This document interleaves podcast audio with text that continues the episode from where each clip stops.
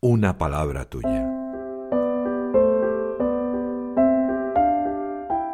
El Evangelio de hoy en un minuto. Juan en el capítulo 15 del 12 al 17 trae estas palabras de Jesús a sus discípulos.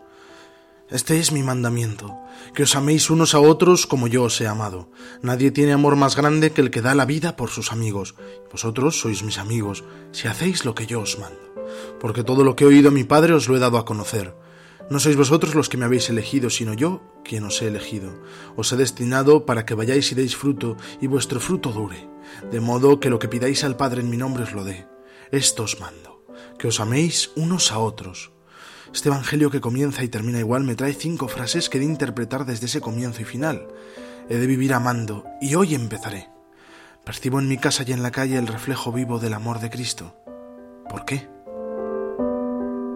Este amor, nos recuerda el Papa, ha de notarse precisamente cuando no nos entendemos.